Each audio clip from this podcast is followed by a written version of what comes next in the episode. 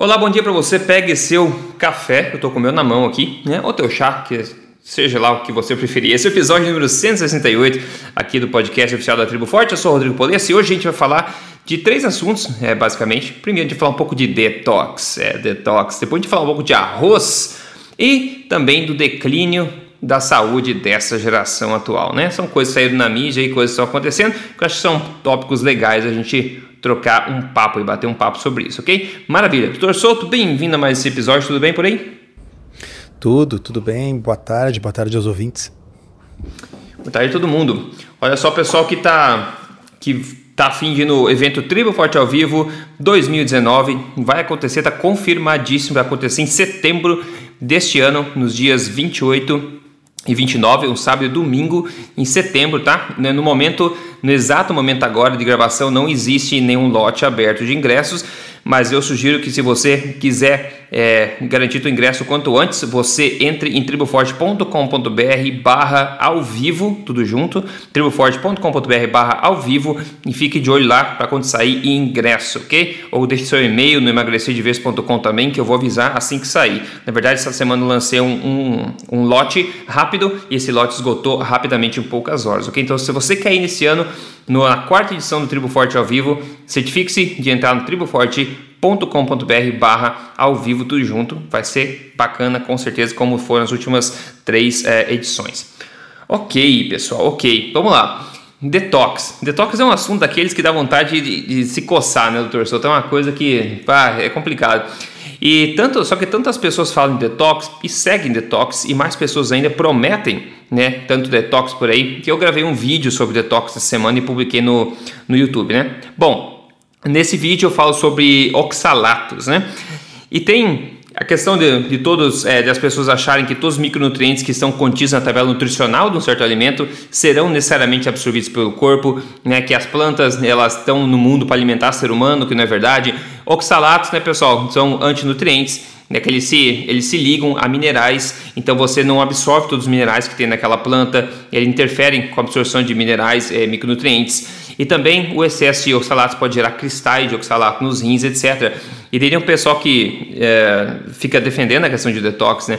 E só para mencionar, como adicionar aqui, porque eu não vou mencionar tudo que eu falei no vídeo, mas para adicionar, tem um estudo de caso reportado no Jornal Americano de Doenças Renais, que fala justamente dessa questão do detox de, de sucos verdes. Assim, ele mostra o caso de uma mulher de 65 anos com função renal absolutamente normal, que após o consumo de sucos verdes como parte de um programa detox, ela desenvolveu severos danos nos rins, os quais levaram à doença renal de estágio final nessa mulher. Né, eles dizem que o consumo desses sucos detox aumenta drasticamente a absorção desses oxalatos, o que por sua vez pode levar à nefropatia grave, né?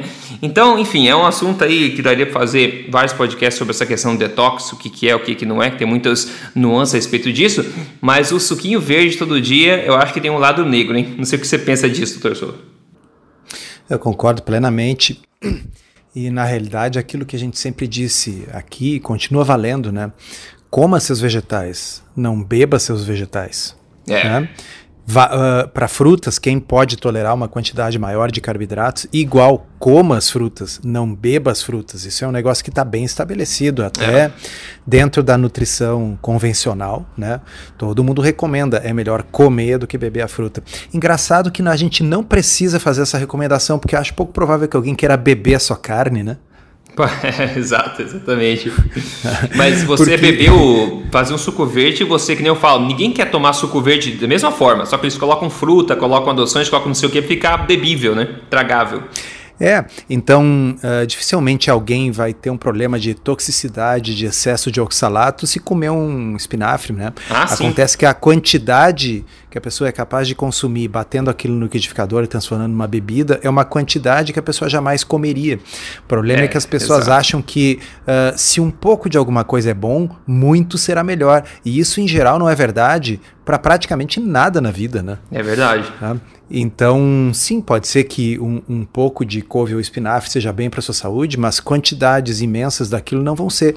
Porque assim, ó, uh, vamos, vamos, pensar um pouquinho do ponto de vista evolutivo, né, pessoal? Uh, a planta, ela não quer ser comida. Né? Não, não é objetivo dela na vida ser consumida. Exato. então, especialmente essas partes essenciais. Veja, é diferente da fruta. A fruta a gente sempre diz assim, a fruta é, é, é, ela, ela tem como objetivo realmente ser comida, por isso que ela oferece baixa toxicidade e o sabor doce para que os animais vão lá e comam e dispersem a semente. A folha, bem, a folha é, é essencial para a planta, onde ela faz a sua fotossíntese e tal. Então, normalmente as folhas elas têm antinutrientes, elas têm compostos amargos e tal. Claro que as folhas que o ser humano consome há milhares de anos já foram modificadas pelos nossos antepassados para serem menos tóxicas, menos amargas, mais comestíveis, mas os seres, os nossos antepassados nunca imaginaram que alguém faria a sandice de colocar um é. monte dessas folhas no liquidificador e beber. Exato, né? exato. Então, uh, é, é, só a gente pensar um pouquinho do ponto de vista evolutivo que a gente já escapa de muita armadilha da moda aí, sabe? É, com certeza. Eu falei também nesse vídeo que, bom, o corpo já sabe fazer detox, né? Os rins e o fígado estão aí para fazer detox, estão é, desintoxicando o corpo 24 horas por dia. E eu passei a mensagem, não sei se você concorda, mas eu acredito que sim, que a melhor forma de você fazer detox é você parar de tox. Na é verdade, a melhor forma de você fazer detox é parar de tox. Para de, de intoxicar o corpo, deixa ele fazer o trabalho dele, e esse é o verdadeiro segredo da longevidade, né? Exatamente, porque se existisse detox, bom, então pessoas não precisariam transplante de rim ou transplante de fígado, bastaria ficar tomando esses sucos aí, né? Quem detoxifica as coisas são os rins e os, fígado, e os rins e o fígado. É, exato. E quando você toma esses sucos verdes, o que você faz é dar mais trabalho pro fígado e pro rim para desintoxicar, né? É, infelizmente. Então, ao invés de ajudar, você aumenta o tamanho do fardo de toxinas ao tomar essas doses exageradas e frequentes de, de sucos verdes. Enfim, fica a mensagem. O pessoal que quer ver aí o, as evidências e um pouco o, o, vídeo completo, vai no YouTube lá, procura Rodrigo Polesso ou Emagrecer de Vez, Detox, você vai achar lá. Inclusive comentário de gente que, claro, sempre tem gente que fala ah, que salvou minha vida e tal. Eu sempre falo, você salvou tua vida apesar do Detox, não por causa dele, né? Mas tudo bem. Uh, Olha só, saiu no UOL, saiu no UOL, eu recebi bastante mensagem sobre esse, esse artigo do Dr. Souto, deve ter recebido também, porque muita gente vem, ficam lendo essas coisas e vem depois contar pra gente, né? Estudo diz que comer arroz evita obesidade. O grão não é vilão na dieta? Essa é a manchete do UOL. Enfim, virou Nossa. manchete, mas o que, que, que embasou essa bendita manchete? Bom, diz o seguinte: uma pesquisa apontou que o nível de obesidade é menor em países que comem 150 gramas de carboidrato de arroz ao dia, comparado a lugares com consumo médio de 15 gramas de arroz por dia. Os detalhes do estudo ainda não foram revelados, ó, já começa a besteira por aí, né? Mas uma possível explicação para isso é que o arroz quase sempre é acompanhado de comida de verdade. Esse é um, é um ponto interessante. Eles falam já pizza, hambúrguer, cachorro-quente, biscoitos e pastel nunca estão em uma refeição com arroz. A pesquisa ainda não foi publicada em nenhum periódico científico, mesmo dando manchete no UOL, tá? E foi, foi realizada pelo, é, por uma universidade lá de um colégio lá de Kyoto, no Japão, né?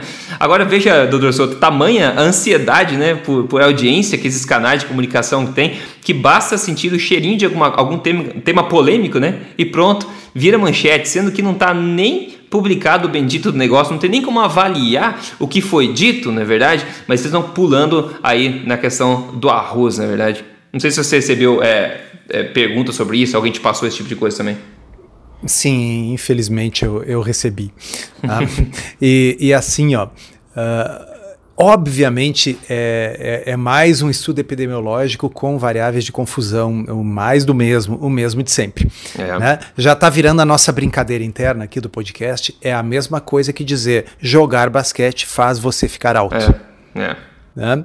Então, uh, uh, seria a mesma coisa que eu dizer escrever em ideogramas Sabe aqueles, uhum. aquelas letrinhas? Tá? Uhum. Escrever em ideogramas faz você ficar magro. É. Tá?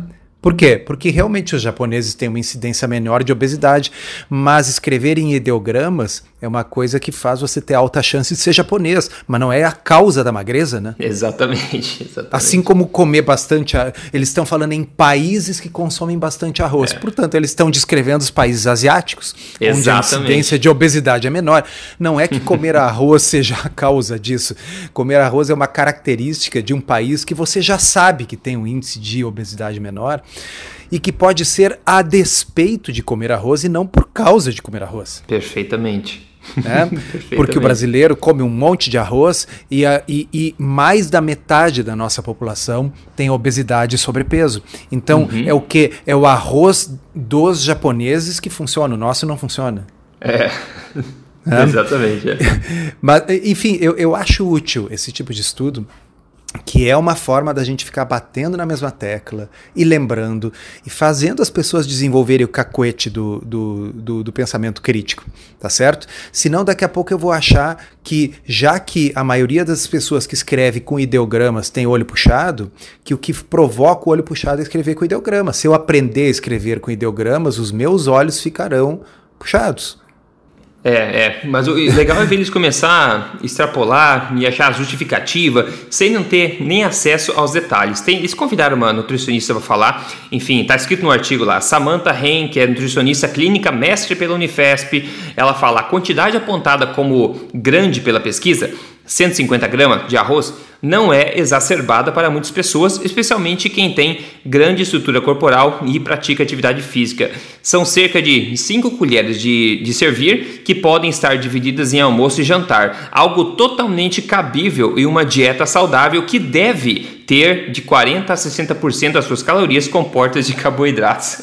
Essa última frase é muito asinina, né? Não podia assim, faltar isso, né? Não, não podia faltar. Uh, assim, deve por quê?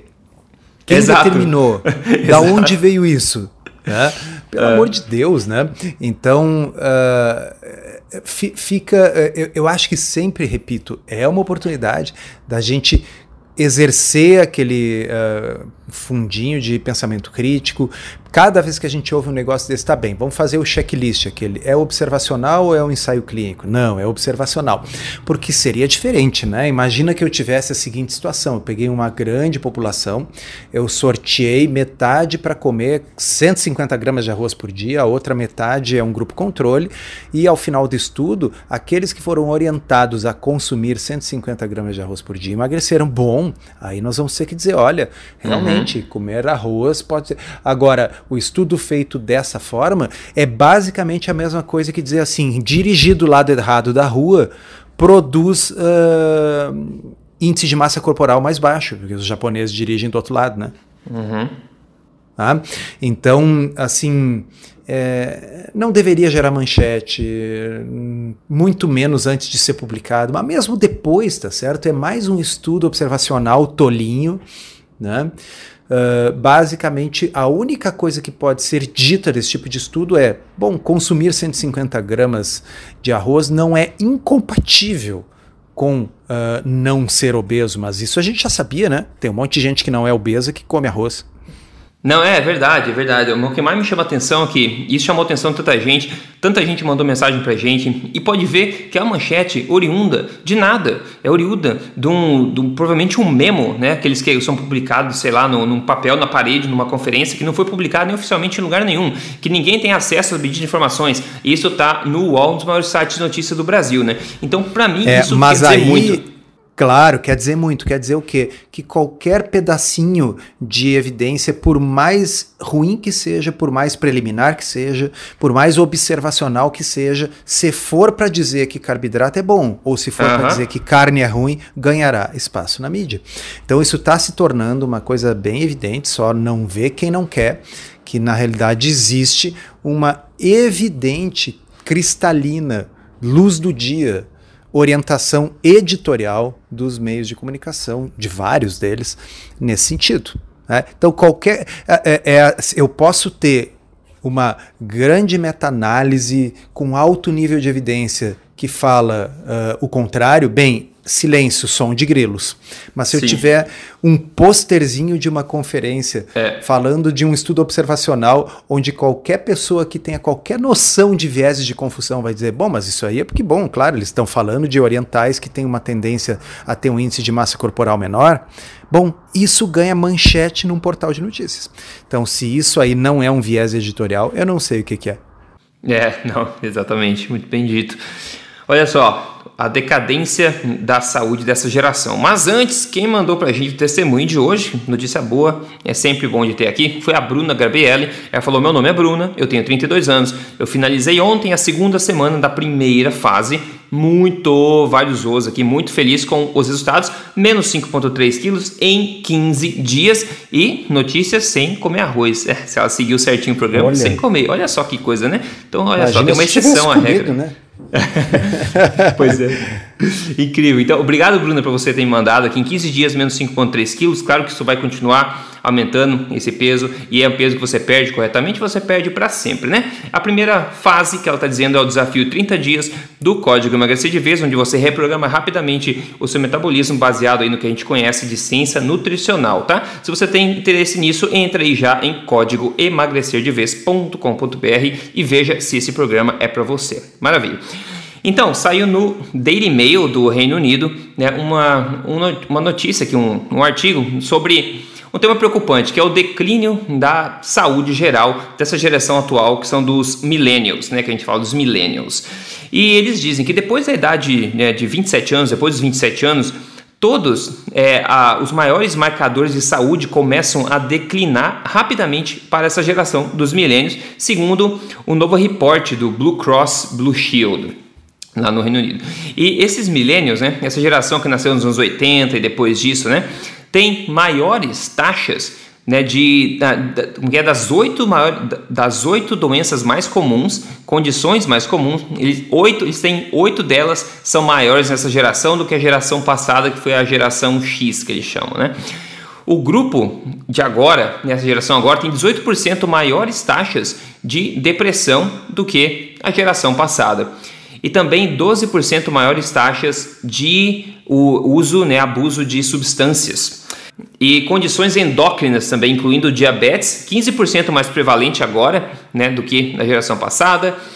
E, mas nenhum desses marcadores foi tão aumentou tanto quanto hiperatividade, que aumentou 37% em comparação com a geração passada. Essa comparação ainda seria mais impactante se nós pegarmos, pegássemos os dados de duas ou mais gerações atrás, eu imagino, né? O mundo moderno nunca foi tão confortável, como a gente sabe, né? Mas também nunca foi tão tóxico, é, digamos assim, e inerentemente estressante como nunca antes na história. Então, hoje coisas como né, ADD, né, síndrome de déficit de atenção, essa hiperatividade e, claro, todo esse conforto, modernidade e conveniência da, dos alimentos ou substâncias comestíveis de hoje em dia estão intoxicando a população. Então, o mundo de hoje intoxica a mente da gente, porque muita gente não tem estrutura para conseguir, digamos, é, se adaptar a esse mundo cheio de problemas, cheio de estresse, esse tipo de coisa, e comendo essas coisas né, que intoxicam o corpo, a, essa combinação fica explosiva. E é, triste saber que essa geração mais atual, né, no mundo tão confortável e tão avançado, avançado como nunca, né?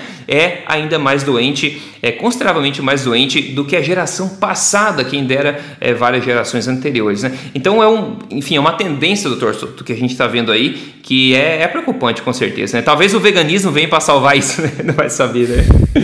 Acho que não, hein? Eu acho que não. E, então, Rodrigo, uh, eu uso uma analogia muitas vezes que é a história do carro novo, né? Uhum.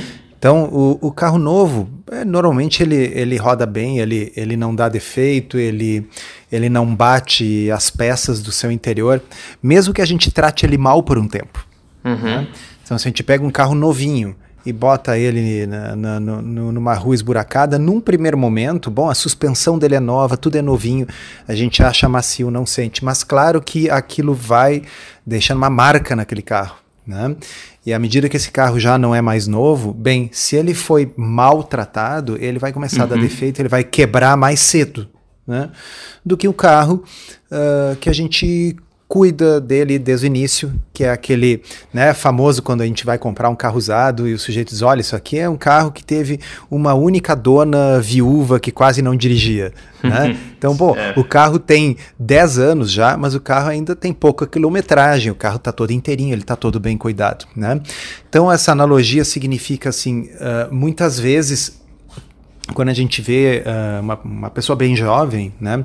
Essa pessoa pode estar tá comendo tudo errado, ela pode estar tá dormindo pouco, ela pode estar tá usando substâncias e ela está aparentemente saudável porque ela é o carro novo, tá certo? Uh, é, é, um organismo que ainda tem bastante reserva biológica, uh, cujo abuso não se manifesta num primeiro momento. É, e o que esse estudo, a minha visão, o que eu vejo assim, é que essas pessoas com 30 e poucos anos, bom, quando elas já não são tão novas assim, uhum. elas começam a ter uh, todas essas manifestações aí de problemas de saúde que você citou, né? porque uh, é, é, foram maltratadas, entre aspas, no, no, nos anos anteriores, quando eram mais novas. Né? Sim. Então, eu, eu, é, é, é, é uma, uma forma da gente encarar isso, porque uh, o ser humano é o mesmo, uh, a genética é a mesma, e o que está acontecendo aí com esses millennials, né? É, é, o que decaiu também foi o conhecimento de, do método científico, imagino, com essa geração, porque tá louco, né? Que a gente está vendo aí é de, de, ficar assustado. Mas, claro, pessoal, isso aqui é com a geração de milênios, né? Não com vocês, geração tribo forte, né? Aí é diferente, a gente está gerando uma tendência oposta a essa, não é verdade? Isso é bom, Exatamente. isso é positivo. Aí melhora com o tempo, é diferente. Aí melhora com o tempo, exato. Aumentar a expectativa de vida e aumentar a qualidade de vida ao mesmo tempo, que é o que não acontece hoje. Né? A gente tem mais expectativa de vida, mas menor qualidade de vida. As pessoas cada vez começam a adoecer mais cedo. Né? O que adianta viver mais anos se você vive mais anos doente? Começa a adoecer mais cedo. Isso não é vida, né? Bom, Doutor Souto, eu sei que você acabou de degustar alguma coisa aí, então conta pra gente o que você comeu na última refeição. Ah, então coisa bem simples. Foram uns filezinhos né, feitos na manteiga com um ovo caipira em cima e não precisa mais nada, né? Não, perfeitamente. É rápido, né? Fácil, delicioso. É rápido, essa é a questão. Né? Eu estava chegando de viagem, o Rodrigo me ligou e disse: e aí, já, já vamos começar o podcast? Não, me dá uns minutos. Cara, leva uns, leva uns 15 minutos para tirar as coisas uh, da geladeira, fazer, preparar, comer. Né? Então, Uh, eu sei que justamente a gente estava falando dos millennials aí, da questão da, uh, da conveniência, né? As pessoas por conveniência daqui a pouco vão desembalar coisas prontas, botar no micro-ondas para aquecer. É. Mas uh, é, às vezes isso é uma falsa impressão, sabe? Porque não é tão difícil assim fazer uma refeição deliciosa como essa que eu descrevi. É, em poucos minutinhos está pronto. É muito melhor para você e mais saboroso. Pô, com certeza. Eu acabei de mudar de apartamento aqui, estou esperando chegar o meu. Comprei um grillzinho é, elétrico, porque não tem como fazer com fogo aqui, no, por causa de perigo de fogo, enfim, no condomínio. Mas um grill elétrico e eu não vejo a hora de chegar isso aí, porque você não sabe o que, quer dizer, o que mais precisa ali no grill elétrico, né? Eu fazer todo tipo de salada naquele grill, doutor, você nem imagina. então, pessoal, um grill, um grill, uma frigideira rápido, é coisa de alguns minutinhos, você põe uma coisa ali, um ovo, um bacon, uma carne, alguma coisa, mistura, complementa que se você quiser com alguns legumes, alguma salada, pronto, tá feito, não precisa suco verde, não precisa de blender, não precisa de pó, não sei o que, não precisa colocar limão com gengibre, açúcar e, e couve de folhas, não precisa, não precisa se intoxicar, se você pode se nutrir, né? E sempre tem que ser prático, acabei agora de fazer um, um baita de um bife na, na frigideira, e, e de sobremesa um pouco de queijo de búfalo e um pouco de queijo, é queijo de cabra também. Eu tenho ultimamente, há bom tempo já, preferi queijos que não são de vaca, mas agora está ficando extremamente popular aqui no Canadá, pelo menos, de você encontrar queijos de é, queijo de leite cru de vaca. Então, nesse sentido, eu acho que talvez possa, possa valer a pena se você consegue um leite que não é pasteurizado. Mas no geral, cabra, ovelha, búfalo e CNT, búfalo não sei, mas cabra e ovelha tende a ser mais facilmente digerido um pouco. E se você conseguir colocar suas mãos um queijo feito, né, um queijo cru sem ser pasteurizado também, pode ser uma boa ideia para você tentar, até se você tem acha que tem intolerância à lactose, muita gente acaba digerindo bem quando é um alimento de verdade, não foi pasteurizado, não foi processado, etc. Então, vale tentar também. Beleza. Maravilha. Eu acho que é isso, doutor Souto. Doutor Souto, vamos fechando esse podcast hoje aqui. A gente vai se falar semana que vem, como sempre. Siga a gente no Instagram, siga aí Rodrigo Polesso lá, siga, siga o doutor Souto no JC Souto e também a BLC no ablc.org.br. E a gente segue em frente, aumentando aí a geração Tribo Forte cada vez mais, espalhando essa, essa saúde e vitalidade por aí, né, pessoal? Doutor Souto, obrigado então. A gente se fala na semana que vem. Obrigado, um abraço, até a próxima.